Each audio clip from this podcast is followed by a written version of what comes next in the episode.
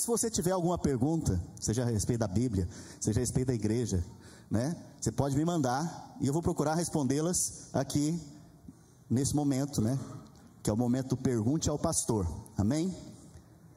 É, uma, eu fiquei impressionado essa semana porque uma criança me fez uma pergunta. Olha a pergunta dela. Ela tem oito anos de idade, chama Alice. Eu normalmente não falo o nome das pessoas que me perguntam. Desculpa, Cecília. Normalmente eu não falo o nome das pessoas que me perguntam. Mas por ser essa criança, eu quero honrá-la. Né? Cecília, de oito anos, me perguntou: Pastor, quando as pessoas morrem, elas vão para o paraíso e fica fazendo o que lá? Não fazem nada, só dormem. Olha só, irmãos. Você pensa que o que você faz em relação aos seus filhos é neutro. Mas essa menina, né, ela tem pouco tempo que ela tem vindo aqui na igreja, o pai dela converteu, batizou, acho que foi no último batismo que nós tivemos. Ela tem vindo há pouco tempo aqui, mas olha só, ela tem sido influenciada com as coisas do céu. Né? Também recebi uma outra pergunta muito parecida. Pastor, perdi um familiar há pouco tempo. Ele era cristão. Eu vou reconhecê-lo quando eu for para o céu? Então, essas duas perguntas são um pouco semelhantes. Então, eu quero responder para vocês aqui. Primeira coisa, é, os que partiram, os que morreram, eles não deixam de existir, eles continuam existindo. Então, é, quando você morre, você não para de existir, a sua vida ainda permanece. E a Bíblia fala que aqueles que morreram em Cristo, aqueles que morreram é, no Senhor, eles não morreram. A Bíblia fala que eles dormem, dormem. Por quê? Porque a Bíblia fala que se você nasceu de novo, você passou da morte para a vida, da morte para a vida. Mas pastor, eu entendi que depois que morre então continua vivendo. Mas e aqueles que morreram sem Cristo? Eles estão aguardando o julgamento deles, vivos. Só que eles estão num local chamado inferno. Lá a angústia, a aflição, ranger de dente, é algo terrível. Eles estão aguardando ainda o julgamento deles. Mas e nós que morremos em Cristo, nós vamos para onde? Nós vamos para o seio de Abraão, nós vamos para o paraíso. Certa vez Jesus contou uma parábola do Lázaro e o rico. Aquela, aquilo na verdade não é uma história, não é uma parábola, é algo que foi relatado que aconteceu de verdade. E o Senhor colocou isso para nós, para nós meditarmos. A Bíblia fala que quando o rico morreu, ele foi para um local. Mas quando é, o Lázaro morreu, a Bíblia deixa claro que ele foi, o Lázaro, o mendigo, morreu, ele foi para o seio de Abraão. Esse rico, a Bíblia diz que ele tinha condições de ver Abraão de longe, pois tinha um abismo, mas ele podia ver de longe. E ele via também Lázaro. Preste atenção, antes de morrer, o Lázaro e o rico se relacionavam. Depois que morreu, o, o rico reconheceu quem? Lázaro. Isso quer dizer o quê? Que quando você morre, você reconhece as pessoas. Então, o seu marido que está aí do seu lado, a sua esposa, aqueles entes queridos que já morreram, ou esses que ainda poderão vir a falecer se Jesus não voltar, você vai reconhecê-lo naquele dia. Mas é claro que você não vai reconhecê-lo da maneira que ele está hoje. Por exemplo, o meu avô, ele morreu acho que com 78, 80 anos de idade. Assim que eu nasci de novo, que tive uma experiência com o Senhor Jesus, eu tive uma oportunidade de pregar para ele e orar com ele, ele foi curado naquele momento. Aquilo ali chamou a atenção dele, ele falou: Eu quero esse Deus que você está servindo. Ele entregou a vida dele para o Senhor Jesus. Eu sempre conheci o meu avô com aspecto já idoso. Eu não tenho lembrança dele novo. Mas no céu, no paraíso, todas as pessoas, isso é uma fé pessoal, tá? Isso aqui já não estou usando a Bíblia, é uma fé pessoal. Todas as pessoas vão estar jovens, com 30 anos, eu creio que serão 30 anos de idade, a idade que o Senhor Jesus estava. Todos vão estar jovens, então você vai conhecer aqueles entes na jovialidade, na, na força máxima deles. Vocês estão comigo, gente? Pastor, mas o que, que a gente fica fazendo lá? Dormindo? Não, não. O Novo Testamento usa essa palavra dormir apenas para dizer que o cristão morreu. Não é que você morre e está dormindo, aguardando o dia de ser acordado. Não, não. Você continua vivo, se relacionando lá no paraíso. Tá claro? Tá claro, irmãos? Amém. Glória a Deus. Ah, tem outra pergunta também sobre o que foi ministrado domingo passado. Pastor, o senhor ministrou sobre o paralítico de João 5. Ele estava nessa condição por 38 anos, quando o Senhor Jesus o curou. O Senhor não se revelou a ele inicialmente, somente mais tarde no templo.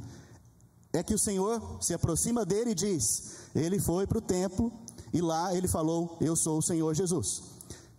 A pergunta ficou um pouco. Em outras palavras, irmãos, o irmão está perguntando aqui. É, que mais, ele está falando aqui que mais tarde, depois que o Senhor o curou, Jesus aparece para ele novamente lá no templo, e lá ele fala: Eu sou, eu sou o Senhor, eu te curei. Naquele momento ele se revela para aquele que havia recebido o milagre da cura. E a pergunta aqui é: Pastor, depois que Jesus se revelou a ele, ele disse algo para o paralítico: Vá não peques mais, para que não suceda coisa pior a você. Vamos abrir lá em João, capítulo 5, verso 14, para você entender a pergunta. João 5,14. Mais tarde, Jesus o encontrou no templo e lhe disse: Olha, que já está curado, não peques mais, para que não te suceda coisa o quê? Pior. E a pergunta é, pastor, Jesus estava passando medo nele para ele não pecar mais? Essa é a pergunta. Irmãos, o Senhor, primeira coisa, ele não usa as ferramentas do diabo. O diabo ele impera através do medo. Medo. Você, quando está debaixo da influência do diabo, uma das coisas que você tem como sinal é o medo. Por quê? A Bíblia fala que Deus é amor. Fala assim comigo, Deus é amor. E o verdadeiro amor lança fora o que? Qualquer medo, não é verdade? Todo medo, todo medo ele lança fora. Veja, Jesus vai usar do medo para tratar com você? Jesus vai usar do medo para lidar com você? Para você ser mais santo? Para você obedecer ele mais? Ó, oh, não faça isso, porque vai acontecer isso com você. É dessa maneira? Só uma criança, gente. Olha aqui para mim. Não, ele não vai usar do medo. Então por quê? Por que ele falou isso para aquele paralítico? Preste atenção. Muito provavelmente aquele paralítico ficou naquela condição por uma doença venérea. Doenças venéreas têm o poder de te deixar como? Paralítico. E como elas são transmitidas? Normalmente com relações sexuais ilícitas. Prostituta, algum caso fora do ambiente do matrimônio. Normalmente, esses pecados, a Bíblia diz, são pecados contra o corpo. E eles acarretam, eles produzem uma consequência. Então, o que, que o Senhor Jesus estava dizendo para ele? Olha, em outras palavras, você fumava? Para de fumar. Porque se você fumar, você vai morrer mais rápido. Está dizendo isso. Em outras palavras, ele está dizendo isso. Não fuma mais, para você, você viver longamente. Em outras palavras, está dizendo isso. Está claro? Entenderam aqui por que, que o Senhor diz isso para ele?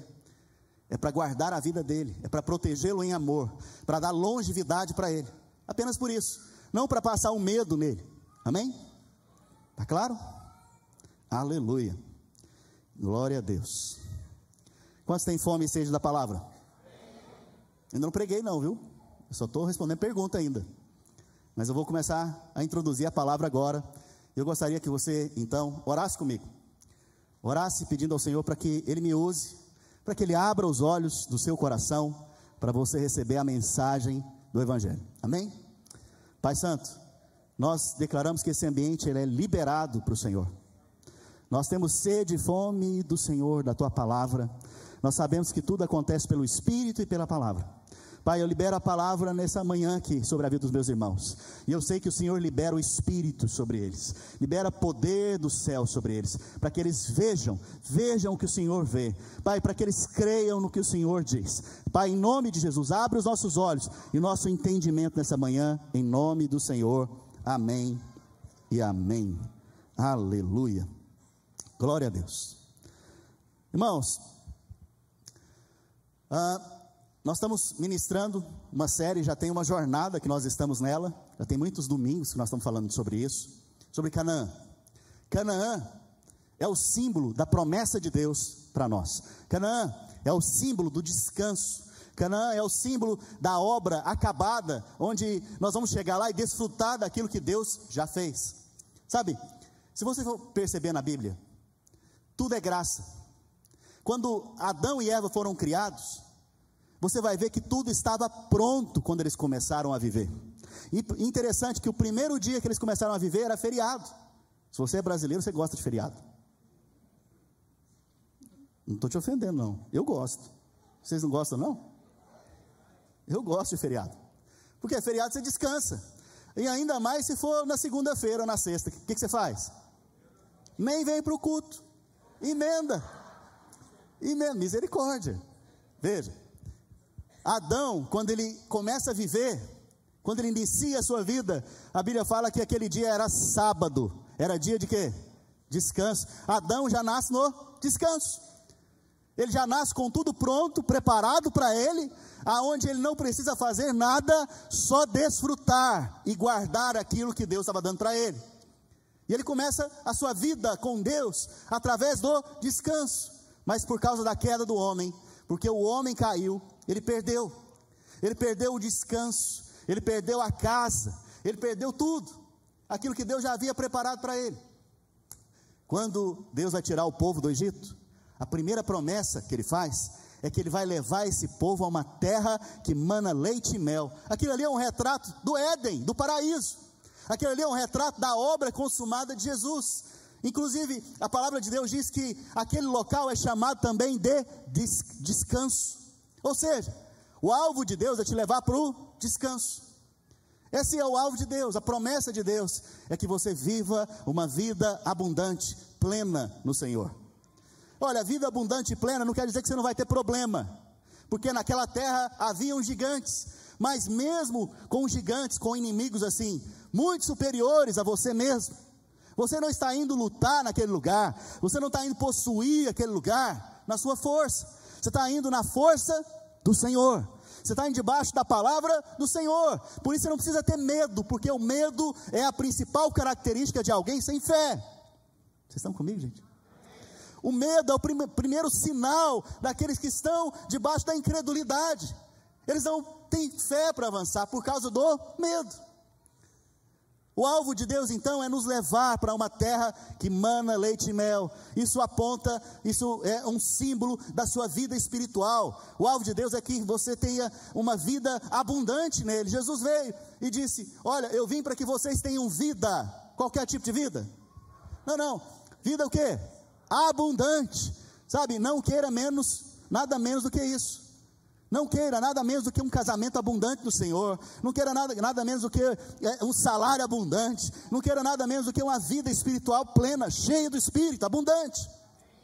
Esse é o alvo do Senhor para nós. Mas eu disse algo a semana passada.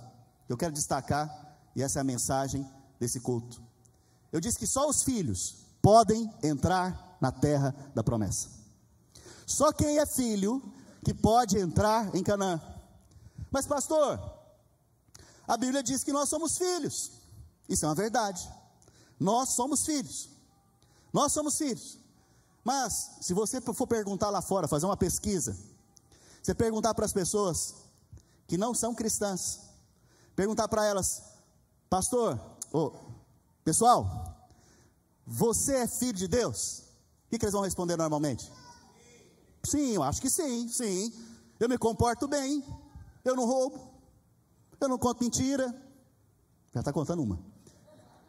Eu não faço isso, eu não faço aquilo. Por isso, então, eu sou o quê? Filho. Qual é a confiança dele? Naquilo que ele faz.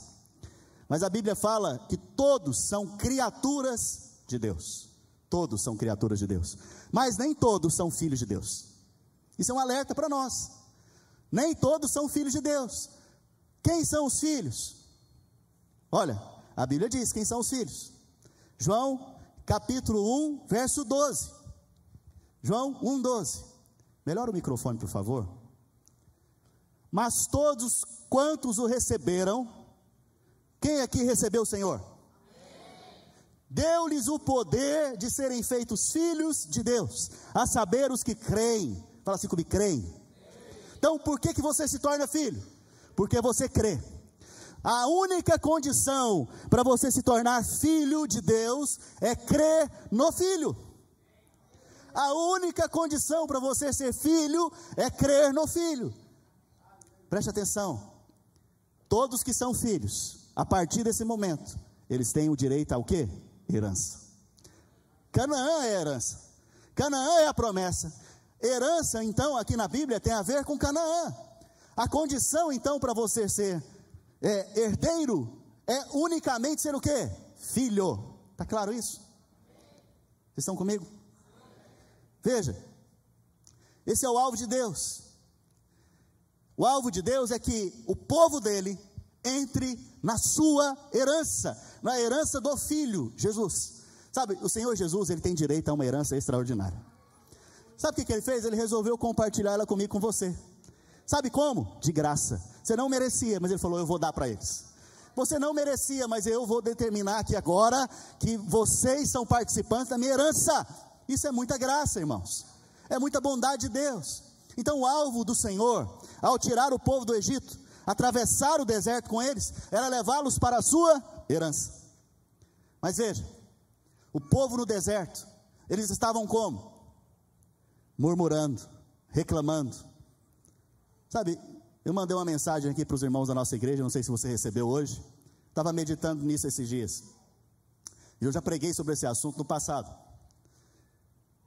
Satanás, ele, habita, ele morava onde antes? O céu é o que? Perfeito. Mas Satanás conseguiu encontrar no céu um suposto defeito. Qual que é o suposto defeito? Só Deus pode se assentar no trono? Uh -uh, eu também posso. Eu vou ser semelhante ao Altíssimo. Quando ele decidiu isto, o que, que aconteceu com ele? Ele foi lançado fora da perfeição de Deus. Não só ele, ele conseguiu contaminar um terço dos anjos. Caíram com ele. Olha, no céu perfeito o diabo encontrou defeito. Adão e Eva, onde eles viviam? Paraíso é perfeito? Claro, é perfeito, irmãos. Perfeito. Lá não tinha problema. Mas o diabo conseguiu convencer Eva que lá tinha um problema. Olha, só Deus quer conhecer o bem e o mal, Ele não quer que você conheça e seja semelhante a Ele. Mas a Bíblia fala que Adão e Eva já foram criados semelhantes a quem? A Deus. Eles já eram semelhantes a Deus, mas o diabo quis olhar, quis mostrar para eles o que? Que Deus era mal, não queria que eles também conhecessem o bem e o mal, estava escondendo deles alguma coisa. Engano. O que, que aconteceu com Adão e Eva? Saíram da perfeição, saíram do propósito de Deus. Por que, que normalmente casais se divorciam? Porque dentro de casa está sempre olhando o quê? Não tem ninguém casado aqui, né? Irmãos, o tempo inteiro está apontando o quê? Defeito. Defeito, defeito, defeito. Por que, que tem gente que sai da igreja? Sai da vida da igreja, da comunhão da igreja, sai da célula. Por quê? Porque o meu líder não me ligou. Porque o irmão poderia ter orado comigo, me ajudado naquele momento e não me ajudou. Veja, sempre encontrando o quê? Um, que na verdade é um argumento para você sair do quê? Do propósito de Deus. Agora preste atenção, esse é o princípio do diabo, o princípio da queda. Toda vez que você anda por esse princípio, você vai cair. Você vai sair daquilo que Deus estabeleceu para você. Lá no deserto, o que que o povo o tempo inteiro estava falando? Dos defeitos. Mas eu pergunto para você: deserto é um lugar de, de dificuldade? Claro que é. Olha, o deserto é seco e árido. O deserto tem um calor absurdo, e à noite faz um frio absurdo. No deserto não tem água e não tem comida. Deserto é difícil, mas com Deus, deserto é difícil? Não, porque com Deus tem sombra, tem ar-condicionado. Com Deus tem uma tocha de fogo, um aquecedor à noite. Com Deus tem comida caindo do céu. Com Deus tem água saindo da rocha. Com Deus tem proteção contra os animais do deserto. Com Deus tem, tem tudo, irmãos. Veja, você pode olhar hoje para Deus, para o Senhor, para o autor e consumador da sua fé, ou você pode ficar olhando para as circunstâncias. Só que eu vou te dizer algo: toda vez que você olha para as circunstâncias e olha para você mesmo, você vai ver defeitos. E a sua tentação é ficar falando dos defeitos. E quando você fala dos defeitos, fala dos problemas, você não possui a terra que Deus preparou para você por herança. Sabe, o meu alvo aqui nesses dias, irmãos, é te conduzir, é te levar pelo ensino da palavra a viver uma vida abundante em Canaã. Veja, esse é o princípio de Satanás. Mas olha o princípio do Senhor Jesus. Olha o contraste. Preste atenção. Certa vez, uma mulher foi apanhada em adultério. Os judeus, os religiosos da época, a viram cometendo adultério. Para você cometer adultério, você precisa de quantas pessoas? Mas só tem a mulher ali. Cadê o homem dessa história? Provavelmente era um daqueles lá. Preste atenção. A Bíblia fala que eles trouxeram ela para pegar Jesus, para criar uma armadilha para Jesus. E eles chegaram em Jesus, os fariseus e essa mulher, que foi pega no ato do adultério. E eles perguntaram para o Senhor Jesus: a lei manda que nós devemos matar a pedrejada, a mulher pega em adultério. O que, que o Senhor diz? Preste atenção. Você quer uma pegadinha para Jesus. Porque se ele veio perdoar pecados, como que ele vai condenar? Se ele veio para nos salvar dos nossos pecados, como que ele poderia condenar? Se ele falasse que não precisava também, iam, iam acusá-lo de quê? Você não está cumprindo a lei. Você está descumprindo a lei. A Bíblia fala que Jesus agachou então no chão, começou a escrever no chão com o seu dedo, e de repente ele falou: Quem não tiver defeito, quem não tiver pecado, que atire a primeira pedra.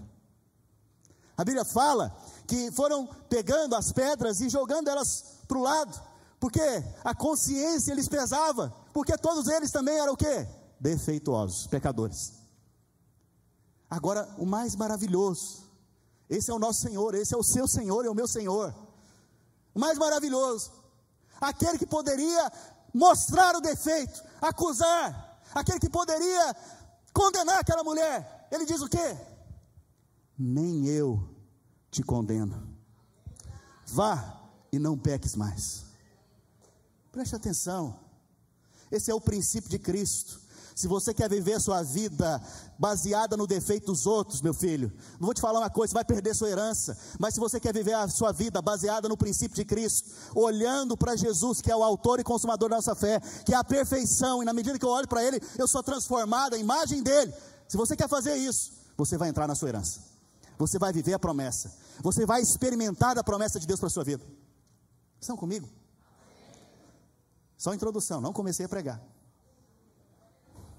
Aleluia. Sabe? Somente os filhos herdam a herança. Fala comigo, somente os filhos têm direito à herança. Quantos aqui têm filhos? Tudo que você está fazendo, gerando, todo recurso que você está tendo, você vai vender para eles? Não, você vai dar para eles de que maneira? Só porque eles são o quê? Se o filho é rebelde, se o filho não te obedece, eles continuam tendo direito à herança? Sim. Sim. Mas normalmente é porque ele é uma criança, por isso que ele age assim. Ele ainda não cresceu. Então você vai dar tempo para ele crescer, para ele amadurecer. Então a grande questão agora é, a grande pergunta é: que tipo de filho eu sou? Que tipo de filho eu sou? Porque se você nasceu de novo, a Bíblia fala que você já foi feito o quê?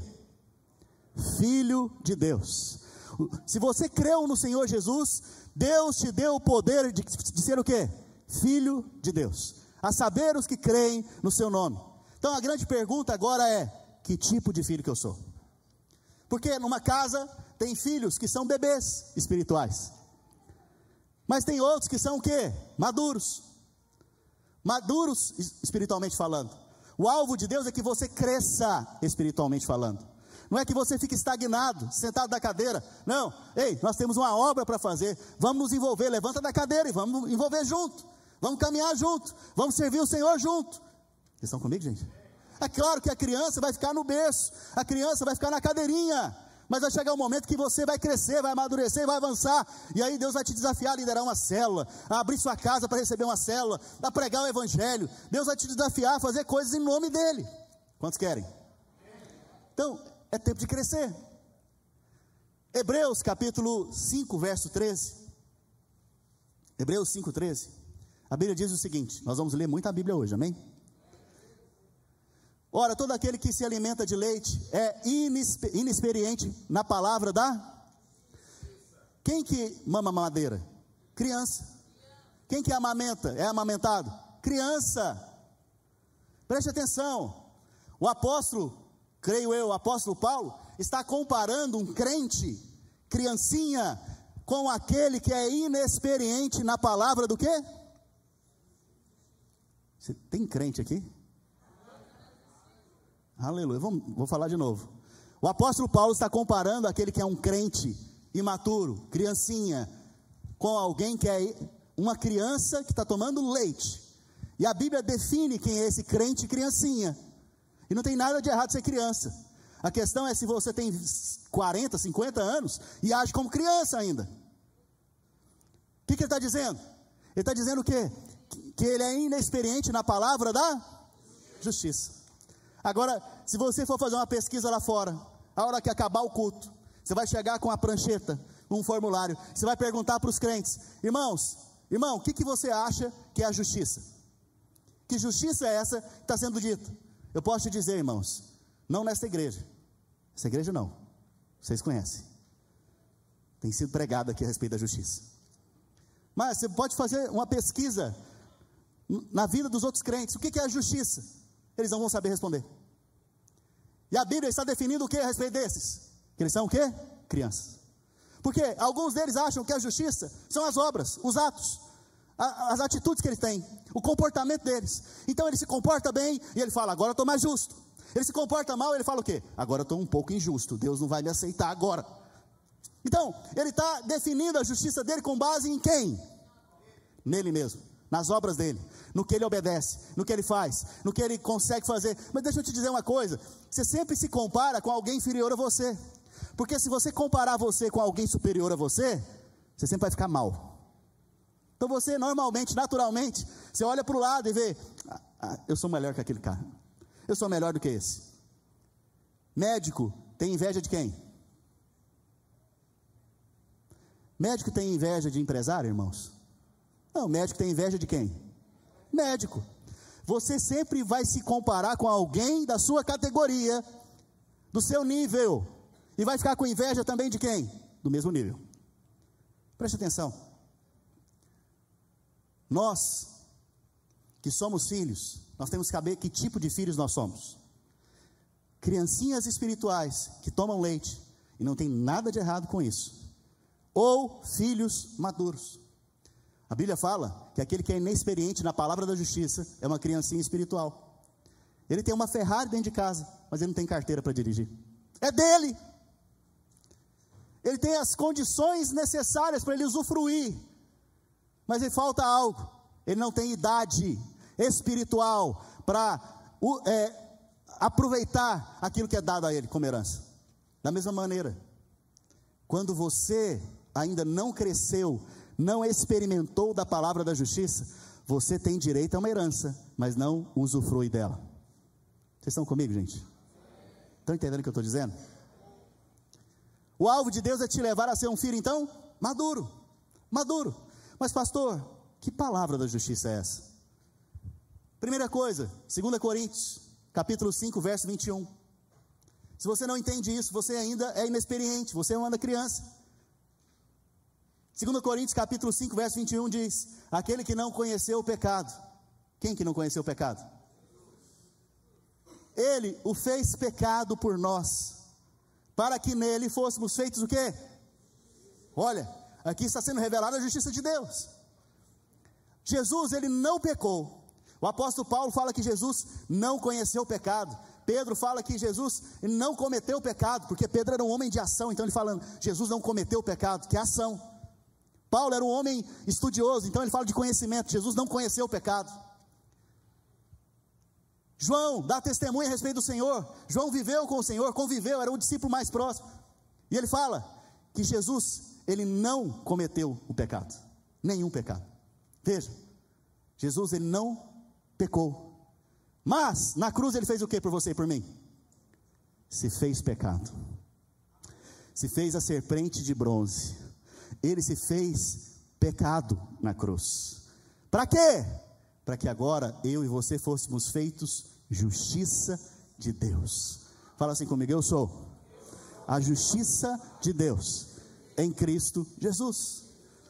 A Bíblia fala que esse que tem a experiência dessa mensagem, você é maduro. Você então está apto para entrar na promessa. Mas aquele que ainda não tem experiência nessa mensagem, ele é imaturo e ainda precisa beber leite, crescer mais, para poder então experimentar da promessa que é Canaã. Eu não sei se está ficando claro para vocês. Estou alegorizando aqui para você entender. Veja, Romanos capítulo 5, verso 17. Olha a justiça de Deus aqui. Se pela ofensa de um, e por meio de um só, reinou a morte. Quem que é esse? Fala comigo, Adão. Adão pecou? Então, por causa de Adão, todos pecaram. Veja, Existe um princípio na Bíblia chamado o princípio do representante. Deus lida com você de acordo com o seu representante. Adão é o primeiro de uma linhagem de homens, mas ele caiu. Se ele caiu, o que, que acontece com você também? Você caiu também. Por causa dele, então, o pecado entrou no mundo. Por causa dele, né, a ofensa veio. E muitos, é, e em muitos reinou o que? A morte. Não era plano, não era propósito de Deus você morrer, eu morrer. Por que, que você envelhece? É o efeito da morte no nosso corpo físico. O alvo de Deus é que você fosse jovem para sempre. Ninguém pode falar amém aqui nesse né? Alguns, nesse tempo do fim, vão saber enganar a morte. Quem tem ouvidos, ouça. A Bíblia está falando isso. A Bíblia fala isso. Mas esse é outro assunto. Preste atenção. Muito mais. Muito mais quer dizer o quê? Aleluia, Rafael. Muito mais quer dizer o quê, irmãos?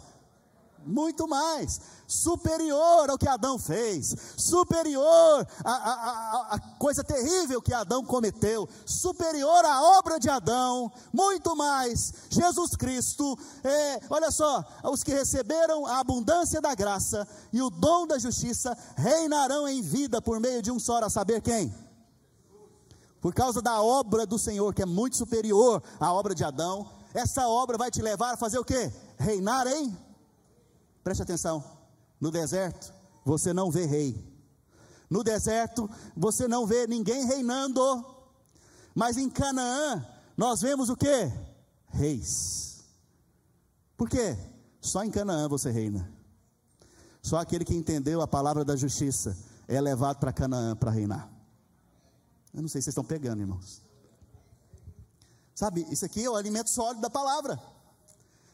Sabe, se você ainda não entendeu o alimento sólido, você está ainda tomando leite. Mais uma vez, não tem problema. O problema é se você envelheceu e ainda está tomando leitinho.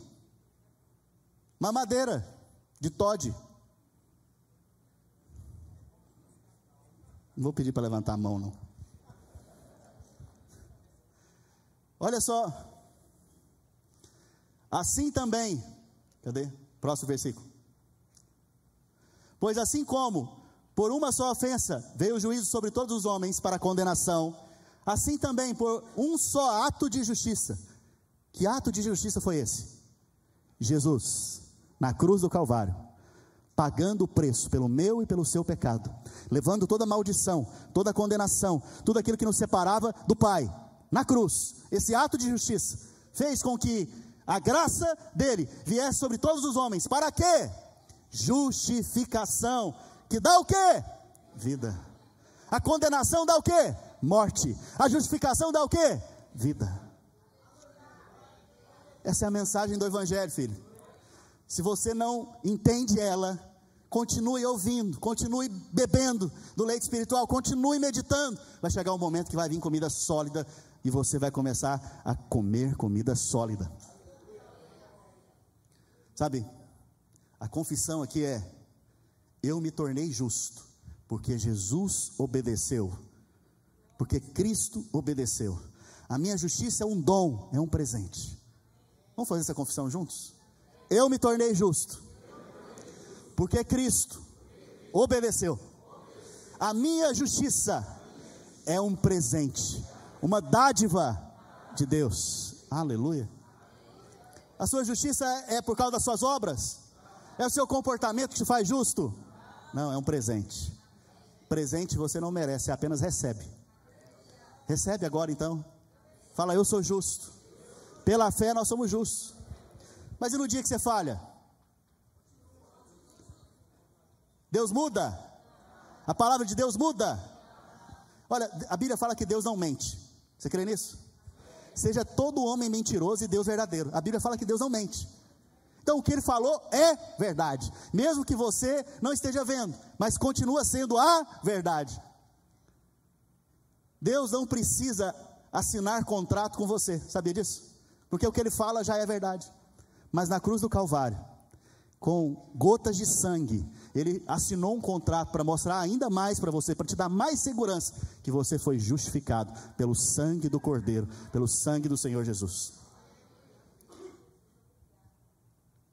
Continuando. Gálatas capítulo 4, verso 1.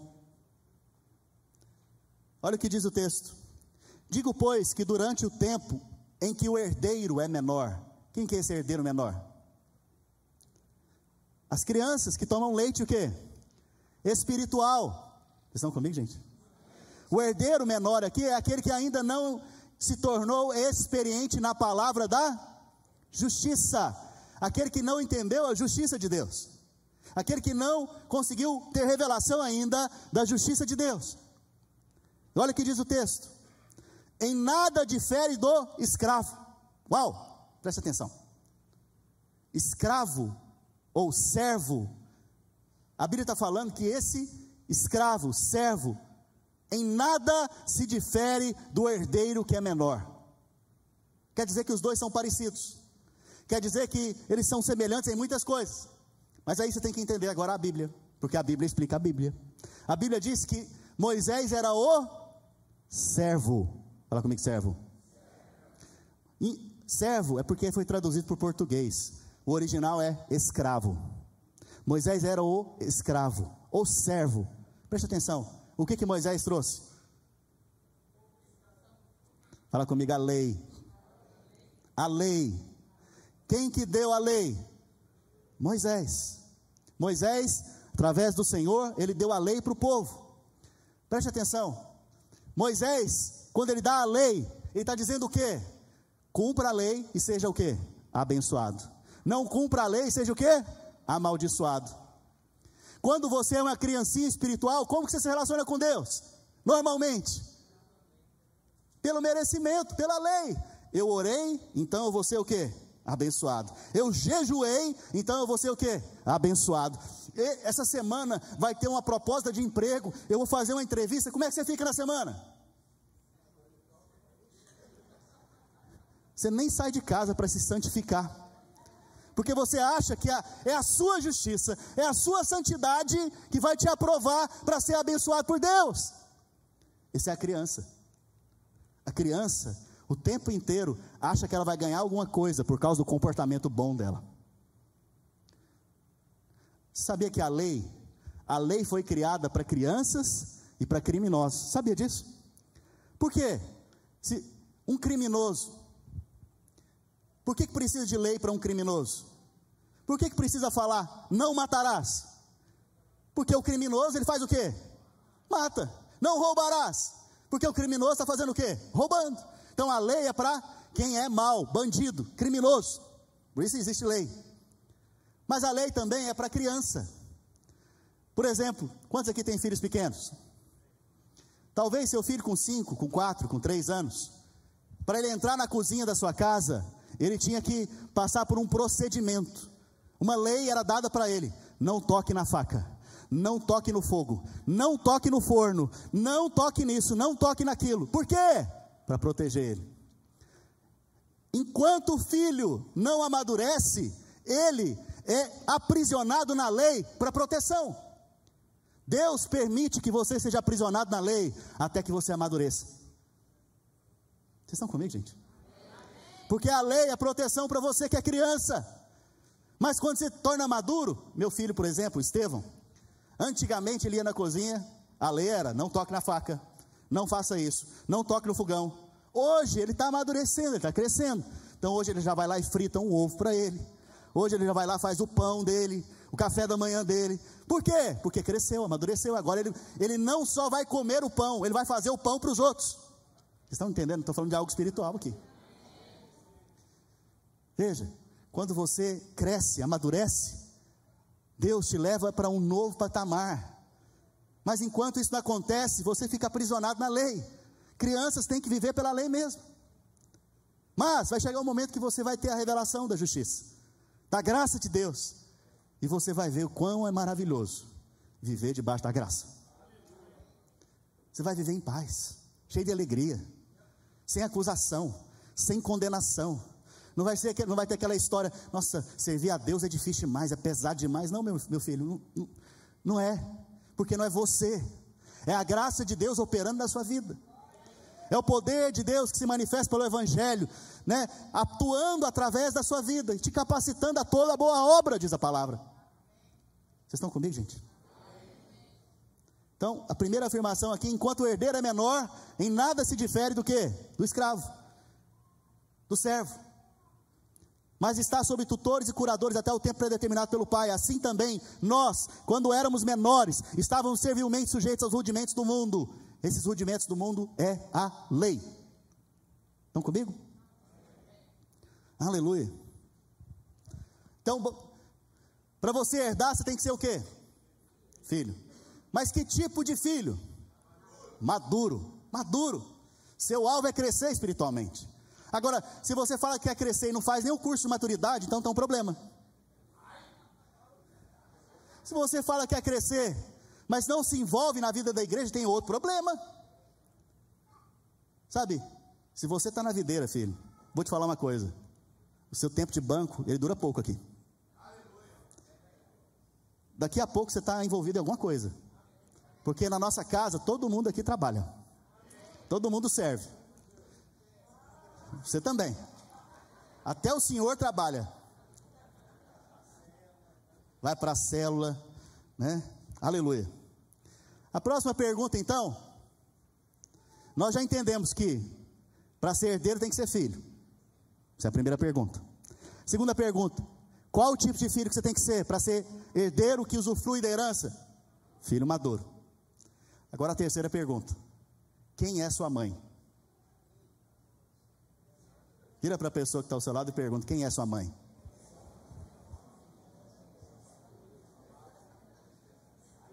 Esse pastor aí está falando de Maria, será? Não, não estou falando de Maria, preste atenção aqui em mim. O apóstolo Paulo, irmãos, ele usava de alegorias para poder nos explicar as realidades espirituais. Em Gálatas, eu vou contextualizar para você entender. Em Gálatas, o apóstolo Paulo está com um debate com os judeus. Os judeus, eles criam em quê? Eles criam que ao obedecer à lei, eles poderiam ser o quê? abençoados, salvos. Por causa da justiça deles, eles eram recomendados diante de Deus e Deus teria que atender a oração deles e abençoá-los. Mas isso não é verdade, porque a Bíblia fala que todos pecaram. Todos são quantos? Todos. A lei, o propósito da lei, não foi para te aperfeiçoar. O propósito da lei foi para revelar em você e em mim a nossa incapacidade de, de, de cumprir os altos padrões do Senhor. Foi para mostrar que você não consegue. E aí, e aí, depois disso, você falar o quê? Eu preciso de um Salvador. Quantos aqui precisam de um Salvador? Mas os judeus aqui em Gálatas estavam questionando Paulo. Olha, eles colocam que para ser abençoado tem que cumprir a lei. Então o apóstolo Paulo vem com um argumento maravilhoso para eles. Quem que é o pai dos judeus? Abraão. E aí o apóstolo Paulo pega e fala para eles o seguinte: olha, Abraão foi justificado por lei ou pela fé? 420 anos antes da lei, Abraão foi justificado pela fé. Quebrou o argumento dos judeus. Por quê? Sem lei ele foi justificado. Por que, que ele foi justificado? Abraão foi justificado quando? Por quê? Lá em Gênesis capítulo 15, verso 6, a Bíblia diz o quê? Abraão creu em Deus. Fala assim comigo, creu. E isso lhe foi creditado. Fala creditado. Imputado por justiça. Veja, ele acabou de receber um presente de Deus, porque fez o quê? Creu. Vocês estão comigo, gente? Ele creu, porque ele creu, ele foi justificado. Foi pelas obras? Não. Não é por obras para que ninguém se glorie. Sabe por quê? Quando você faz uma obra e você acha que você é merecedor, você vai se encher de glória. E é glória a mim, não é glória a Jesus. Então não foi por obras. Então o apóstolo Paulo vem então e diz esse argumento para os judeus. E os judeus então pegam e respondem Paulo da seguinte maneira: Uai, mas você está falando então que eu não sou filho de Abraão? O apóstolo Paulo pega e responde para eles o quê? Sim, vocês são filhos de Abraão, nós somos filhos de Abraão. Nós somos filhos de Abraão porque Abraão é o pai da fé, e todos que são da fé são filhos de Abraão. Mas a questão, judeus, é quem é a sua mãe? Preste atenção agora. Vocês estão, aprendendo, estão raciocinando aqui comigo, irmãos? Se você entender essa palavra, você vai deixar de beber leitinho espiritual. Então, agora o argumento do apóstolo Paulo é quem que é a mãe de vocês? Gênesis 4, 21. Dizei-me vós que querem viver debaixo, cadê? Gênesis, não, desculpa, Gálatas 4, 21. Dizei-me vós, os que quereis estar sobre a lei, ou seja, andar no princípio do merecimento, cumpre a lei e é o que? Abençoado. Acaso não ouvis a lei? Próximo. Pois está escrito que Abraão teve dois filhos. Quantos filhos Abraão teve? Um da mulher que era o quê? Em nada se difere do escravo. E o outro da mulher que era o quê? Jesus, certa vez disse: Se o filho vos libertar verdadeiramente, você é o quê? o alvo de Deus é que você seja o quê? Escravo ou livre? Próximo. Mas o da escrava nasceu segundo a carne. O da livre, mediante o quê? Veja, promessa é Canaã. Promessa é Canaã. Só recebe promessa de Deus quem se relaciona com a mãe correta. Aqui tem dois tipos de mãe: tem a livre e a escrava. Para encurtar, confia em mim que eu vou te dizer, depois você lê em casa. Em Gálatas está dizendo o quê?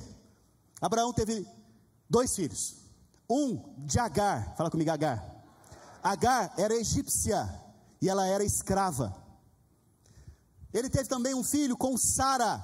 Sara era sua esposa legítima e ela era livre. E Sara recebeu esse filho pela promessa. Preste atenção.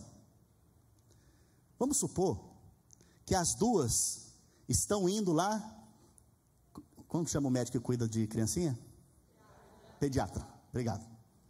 O inglês está me atrapalhando no meu português. Vamos supor que as duas estão indo lá no pediatra. Está aquele monte de mãe. As mães ali atrás, eu tenho certeza que elas estão me ouvindo, com as crianças lá dentro daquela salinha. Está um monte de mãe ali, no pediatra. E aí então chega a Agar. E aí tem uma mãe lá que fala: Olha, eu estou querendo engravidar. O que, que você fez? Olha, você pega, passo um, você come bem, nutre bem, veja os dias que você está ovulando. Nesse dia, você então vai, se deita com seu marido. E aí sim, só assim, se você for uma pessoa que, que tem condições físicas boas, você vai conseguir dar um filho para o seu marido. Está vendo que a glória é de quem aqui dessa história? De Agar. Todos que vivem no princípio de Agar estão buscando, buscando glória para si mesmo. Estão falando de si, estão falando do que realizaram, estão falando daquilo que, que podem, que, que conseguiram, estão falando de tudo aquilo que eles fizeram para o Senhor, aleluia, glória a Ele. Mas agora Sara, preste atenção. Sara está lá, ela chega com seu bebezinho Isaac. As mães que ali estão falam que, nossa, seu netinho é bonitinho, né? Por quê? Ela já era o quê? Idosa, velhinha. E aí eles vão perguntar para ela agora: olha, como que você pode ter Isaac? O que, que ela vai falar? Não sei.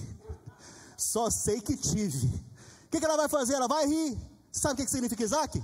Riso. Por quê? A bênção de Deus né, a manifestação do milagre de Deus na sua vida, você não sabe explicar. Você só sabe o que aconteceu.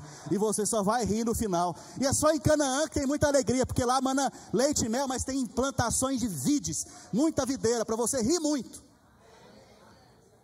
Está vendo a diferença? Se você é filho de Agar, você é cheio de merecimento, filho. Mas se você é filho de Sara, toda a glória é do Senhor Jesus. Agora preste atenção. Será que eu tenho tempo? Não tem, não. Aleluia. Vocês têm paciência comigo hoje, irmãos? Amém. Gênesis capítulo 21, verso 20. Primeiro, verso 8. Gênesis 28. Isaac cresceu e foi o quê? Preste atenção. Tirou o leitinho dele? Tirou ou tirou, irmãos? Nós estamos falando aqui que a criança espiritual é quem toma leite o quê? Espiritual. Quem é o maduro? É aquele que fez o que com ele? Desmamou, mas qual que é a condição? Ele teve o que? Revelação da justiça, lembre disso. Nós somos o que? Justiça de Deus em Cristo Jesus. Nada está na Bíblia por um acaso.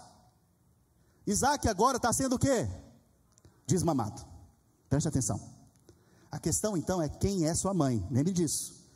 Nós sabemos que todos aqui são filhos, se você crê no Senhor, você é filho.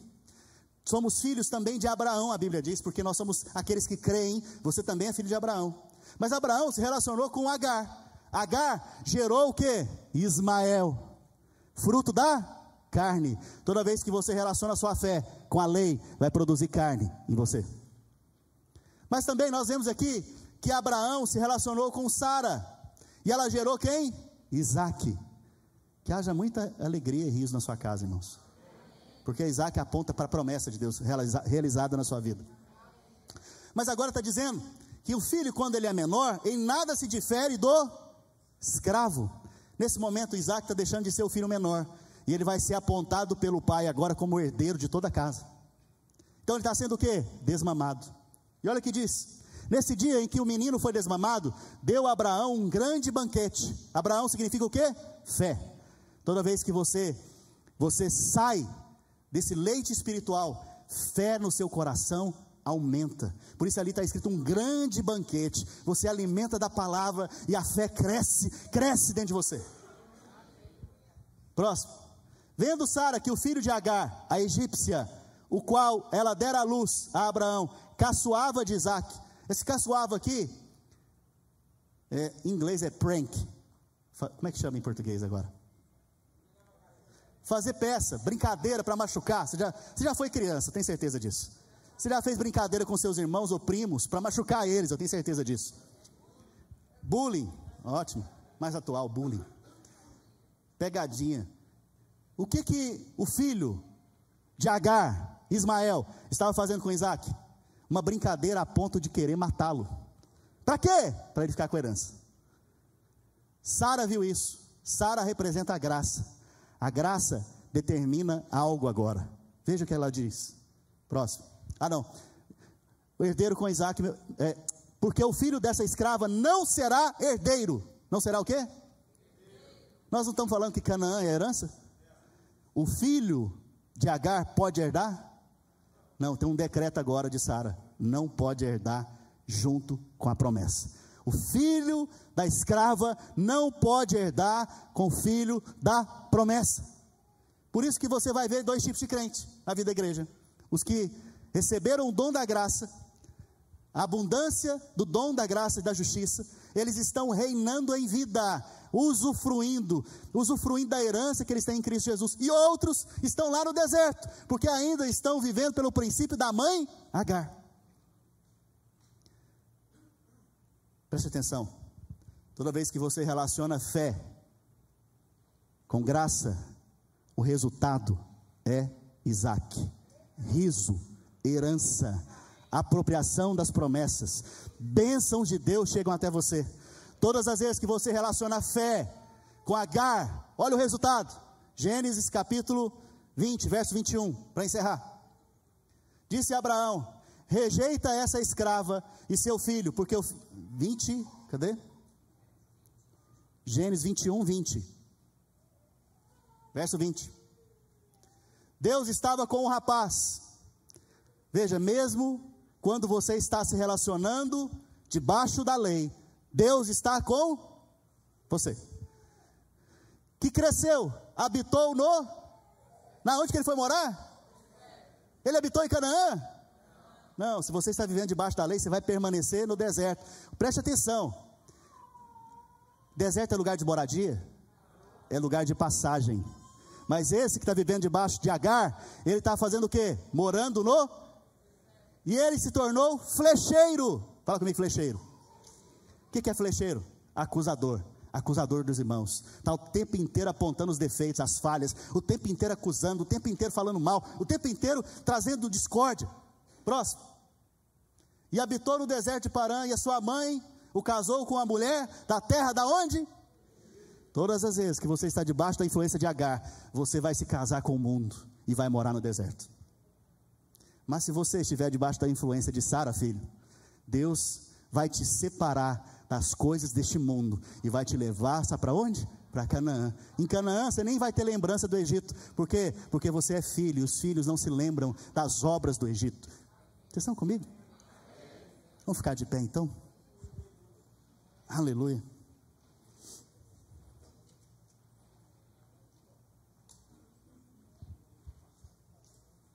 Hoje é o dia de muitos serem desmamados aqui, amém? Sabe quando você é desmamado? Quando você se sente desqualificado, mas pela fé você fala, eu sou a justiça de Deus em Cristo Jesus.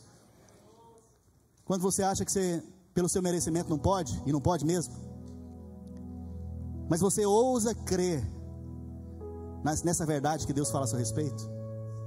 Você ousa crer na obra do Senhor Jesus. E você nessa ousadia, você se posiciona nesse dia, você está sendo desmamado. Porque você não anda mais pelo seu merecimento nem pelas suas obras. Você não espera algo de Deus confiado em você mais. Você espera algo do Senhor confiado unicamente na palavra, na promessa que Ele fez. E a Bíblia fala que Ele é fiel, não é você. Ele é fiel para cumprir. Então, o que, que Deus tem te prometido nesses dias? O que, que Deus tem falado a seu respeito por meio da palavra? Receba hoje pela fé. Qual que é a condição? É você crer que você é a justiça de Deus em Cristo Jesus. Porque quando você crê nisso, todas as outras coisas acompanham essa promessa. Todas as outras bênçãos estão conectadas diretamente a essa promessa. Feche seus olhos agora. Gostaria que cantasse aquela música Era Eu. Cadê o pessoal do louvor? Vamos lá, gente, rapidamente aqui, pessoal do louvor. Por gentileza. Feche os seus olhos. Espírito Santo, eu peço para que hoje muitos filhos sejam desmamados. Que eles entendam que eles não são filhos de Agar, são filhos sim de Sara. Pai, na medida que eles se relacionam com o Pai da fé, que eles se relacionam com a fé e se relacionam com a graça, Pai, nessa medida, eles também vão recebendo e se apropriando da herança, a promessa, o Isaac, o riso. Riso vai vir na vida dos meus irmãos esses dias. Muito riso, muita alegria. Pai, vão perguntar para eles: como é que você fez isso? Como que você ganhou o green card? Como que você se tornou cidadão? Como que você, você prosperou nessa terra? Como que você pôde ah, receber tanta bênção assim? Eles vão falar: não sei, só sei que Deus fez assim. Porque o mérito não é deles, o mérito é do Senhor. Se você tem resposta a algum mérito, alguma bênção na sua vida, isso não foi o Senhor. Mas se você não tem resposta, filho, glória seja dada ao Senhor. Glória seja dada ao Senhor hoje. Aquele que prometeu é fiel para cumprir. aquele que tem te prometido, aquele que te trouxe a esse país, aquele que diz para você: sai da sua casa, da sua parentela, da casa do seu pai, e vai para um lugar que eu te mostrarei. Esse que te tirou lá do Brasil, esse que te tirou desse lugar que você estava e te trouxe para cá. Esse mesmo que te prometeu, ele é fiel para cumprir e te colocar na terra que ele tem te dado por herança, onde pisar os seus pés, o Senhor tem te dado por herança. O grande diferencial não é a sua qualificação, o grande diferencial é o favor, a graça de Deus na sua vida. A graça de Deus tira o último da fila para colocar ele em primeiro. A graça de Deus tira os desqualificados para colocá-los em primeiro. A graça de Deus, a graça de Deus te leva, te leva a lugares altos, altos do Senhor. Abre portas para você hoje.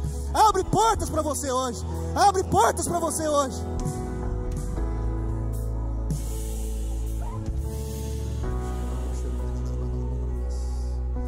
Uns querem ter a força para arrombar a porta e são incapazes. Outros têm a chave para abrir a porta. Não precisa de força, é só crer. Não é crer na promessa, é crer na chave que Deus está dando para você hoje. Crer na chave que Deus está dando para você hoje, para portas serem abertas diante de você. Oh Espírito Santo. Vamos ministrar essa canção juntos?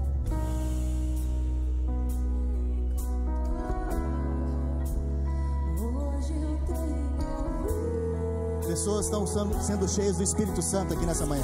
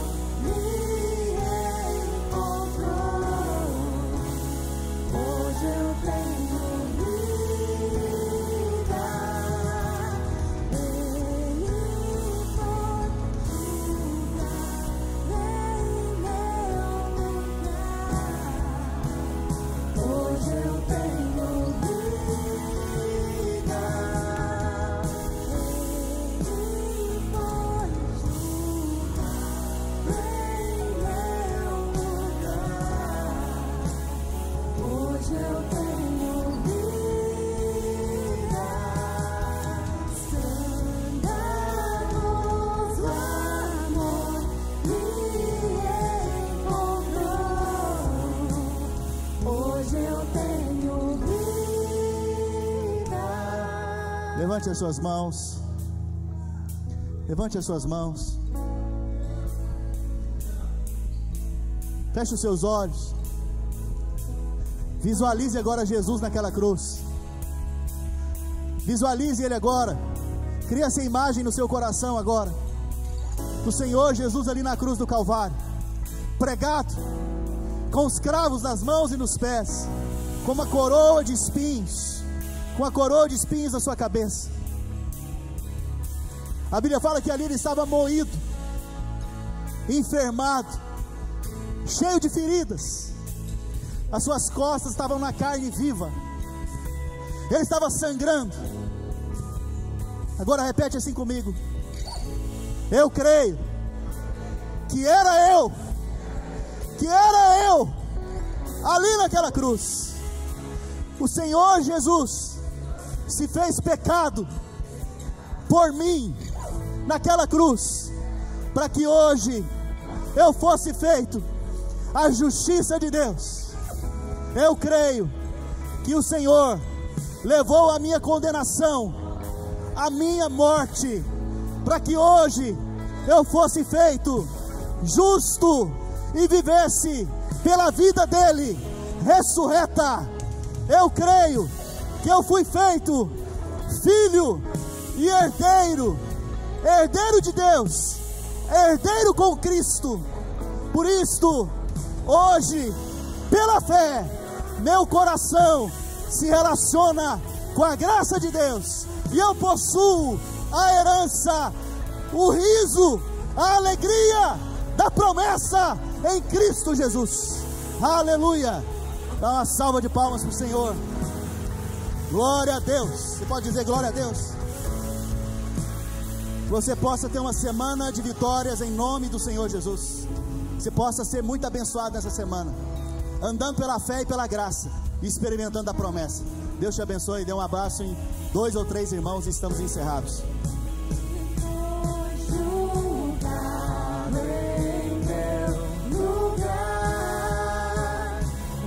Eu tenho